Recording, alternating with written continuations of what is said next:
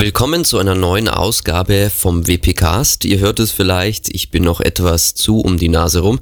Ja, mich hat es jetzt auch etwas erwischt gehabt, deswegen die zweite Ausgabe hat sich etwas verzögert, aber wie schon auf Facebook angekündigt, geht es heute um sogenannte Page Builder in WordPress und einer, der am meisten gerade umstritten ist, aber jetzt das Thema Page Builder in WordPress vorantreiben möchte für die nächste WordPress-Version 5.0, ist der Gutenberg Editor. Auf WordPress selber hat die Open Source Software 2,5 von insgesamt 5 Punkten als Durchschnittsrating, ist also in der Community wirklich sehr stark umstritten. Nun, woran liegt das? Ich habe mir das Ding selber genauer angeguckt und auch in meinen WordPress-Kursen bereits eingesetzt und so ein bisschen auf das Feedback der Leute geachtet. Und man merkt, dass sie einerseits mit dem Gedanken des Zusammenstellens von Inhalten eigentlich besser vorankommen und damit mehr machen können. Andererseits aber sich noch sehr schwer tun, die einzelnen Elemente, die man zum Editieren oder zum Zusammensetzen der einzelnen Blöcke braucht, zu identifizieren bzw. manchmal anzupassen. Und das sind auch so die Stimmen, die man aus der WordPress Community so etwas raushört.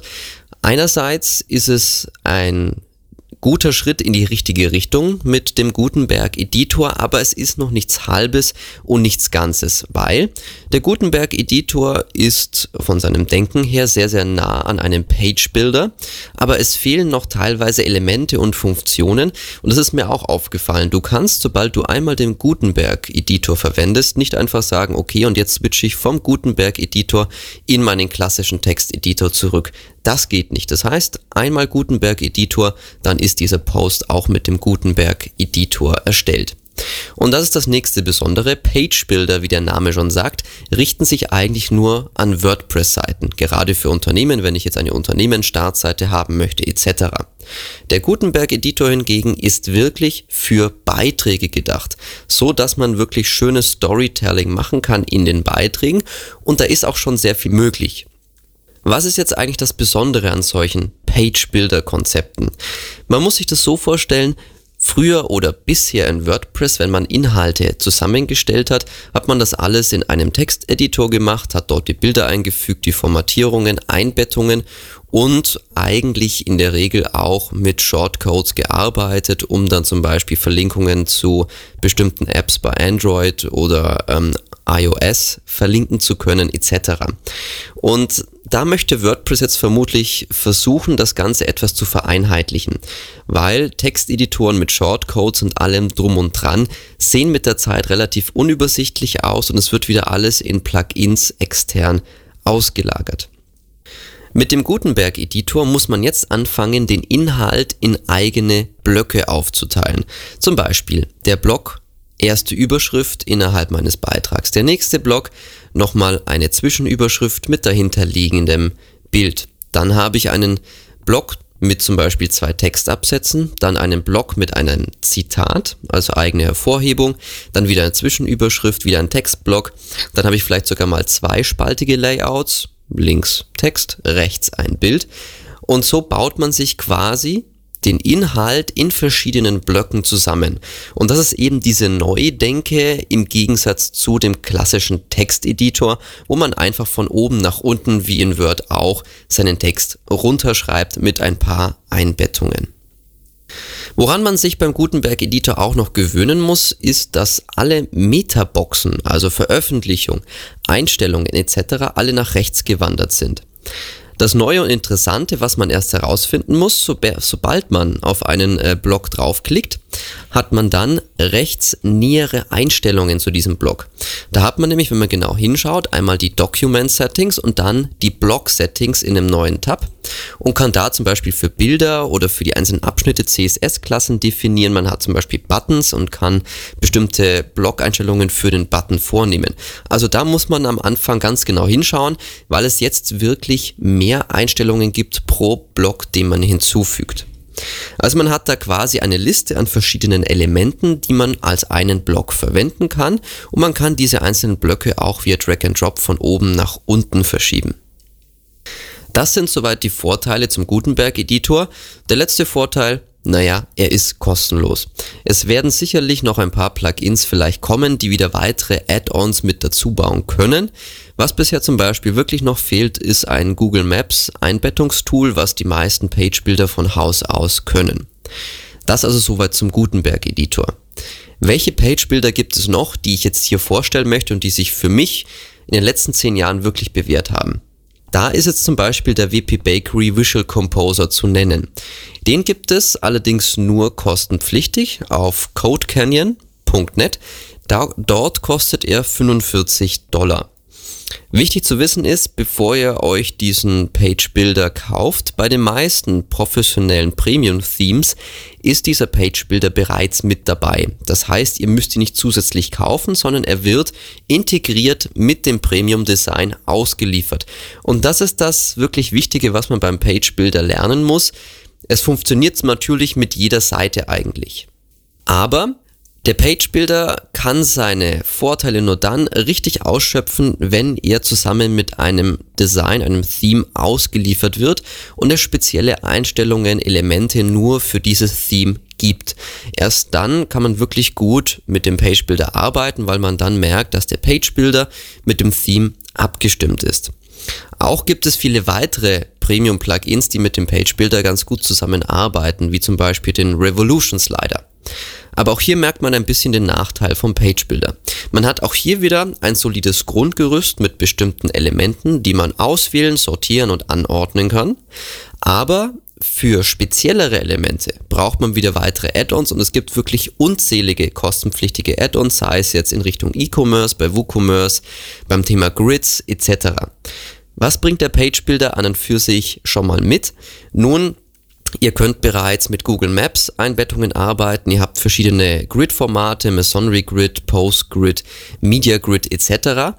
Und ihr habt einen eigenen Grid-Layouter. Das heißt, ihr könnt pro Grid-Item ein eigenes Layout hinterlegen und das zusammenbauen direkt im Page Builder.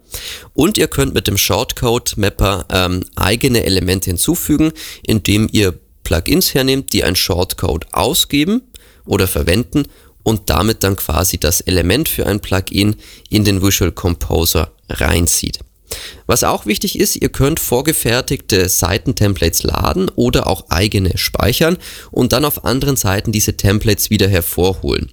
Das ist eine sehr, sehr nette ähm, Sache und gerade wenn man dann das Plugin aktiviert hat, kann man auch vordesignte Vorlagen vom Hersteller verwenden und sich damit Beispielbildern alle schon mal in die Seite reinladen, dann nur noch Texte und Bilder ersetzen und fertig ist dann das Design fürs Restaurant zum Beispiel.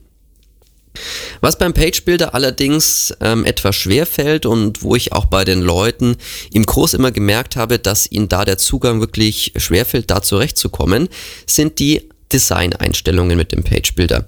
Generell, sie sind vielfältig und man kann Designeinstellungen vornehmen für die Zeile, für die Spalte und für das Element selber.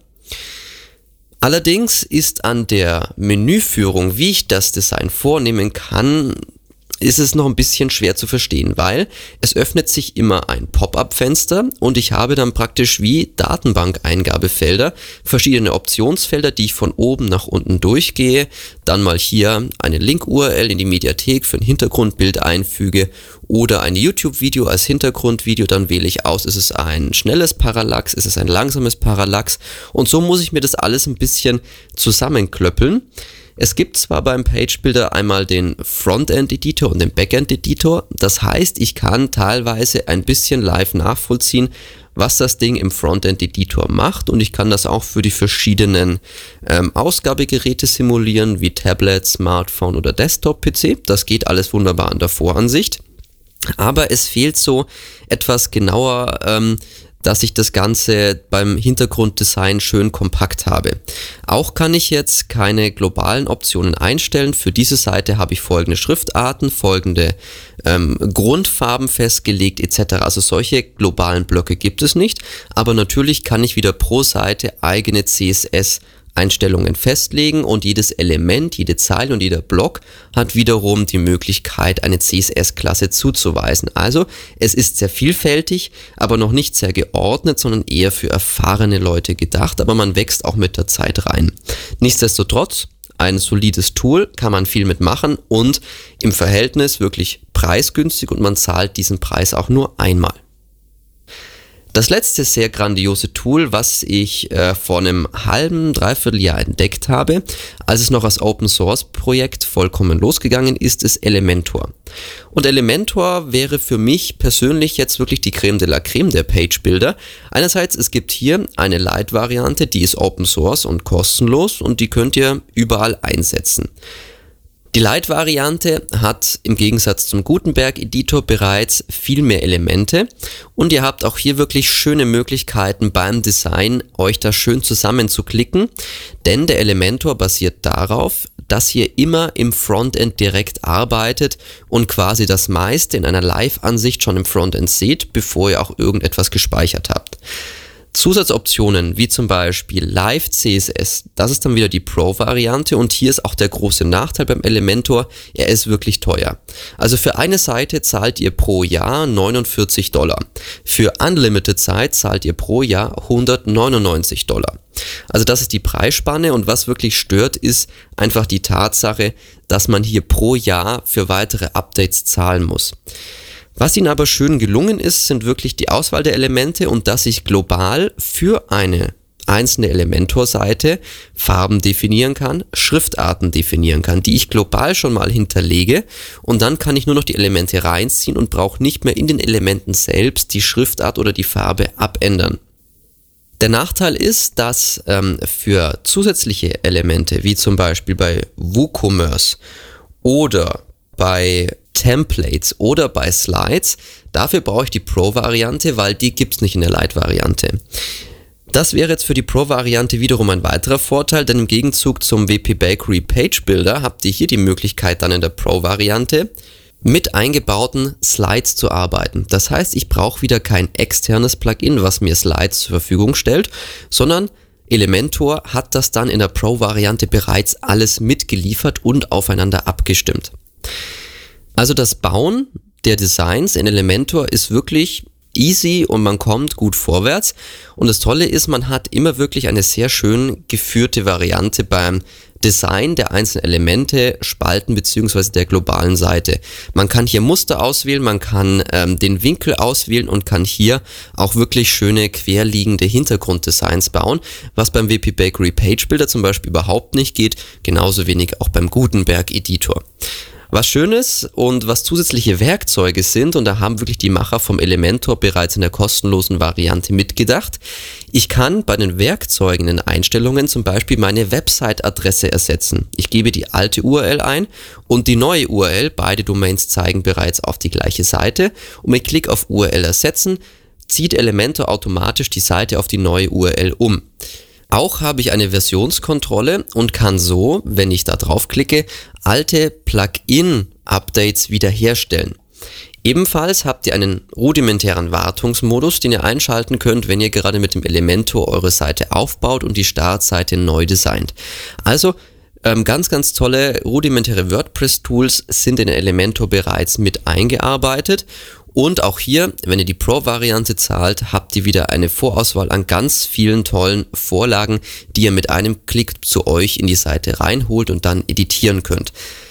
Ich persönlich würde sagen, dass der Elementor das Nonplusultra ist, aber dafür auch den großen Nachteil der Kosten hat. Der WP Bakery Page Builder ist solide und damit kann man sehr viel machen, sehr tolle Designs bauen. Aber auch hier der Nachteil, er sollte immer auf das jeweilige Theme abgestimmt sein. Ansonsten hat man da immer ein bisschen Gefrickel und es fehlen halt ein paar Add-ons dann manchmal. Das ist beim Elementor ganz anders. Auch hier gibt es bereits für die freie Variante auch wieder viele Add-ons, die man sich dazu installieren kann. Aber auch hier ist Elementor wirklich als geschlossenes System gedacht. Du bekommst alle tollen ähm, Elemente, die du brauchst, bereits mitgeliefert und brauchst eigentlich nicht so viele zusätzliche Plugins installieren, was ich einen sehr großen Gewinn finde. Der Gutenberg Editor ist die unterste Stufe, er ist, er ist kostenlos, aber er wird mit der neuen WordPress-Version 5.0 auf jeden Fall kommen. Wie genau, darüber streitet sich gerade noch die Community, weil der Nachteil ist halt, er ist nichts wirklich Ganzes. Im Gegensatz zu anderen Page-Bildern hinkt der Gutenberg-Editor ein bisschen hinterher. Es fehlen einfach ein paar wichtige Elemente, ein paar wichtige Einstellungen, Aber auch hier, man merkt, okay, die Community muss sich hier noch ein bisschen weiterentwickeln. Auf jeden Fall geht der Trend, und das finde ich positiv, immer weiter hin zu Page-Bildern, wo man wirklich daran denkt, dass man Inhalte in Blöcke unterteilt und somit wird es nicht mehr in Zukunft ähm, darum gehen, Inhalte zusammenzustellen, zusammenzuschreiben, sondern wirklich zusammen zu administrieren, dass man wirklich aus den verschiedenen Inhaltstypen wie Einbettungen aus YouTube-Videos, Google Map-Karten etc., eigenen Texten, Bildern etc. die Inhalte wirklich schön zusammenbauen muss in Zukunft. Und das finde ich das Wunderbare an den Page-Bildern und ich bin gespannt, ähm, was der Gutenberg-Editor für uns noch bereithalten wird. Wenn ihr weitere tolle Editoren kennt, Erfahrungen tauschen wollt zu den genannten Editoren jederzeit gerne, schreibt mir mail at wpcast.de.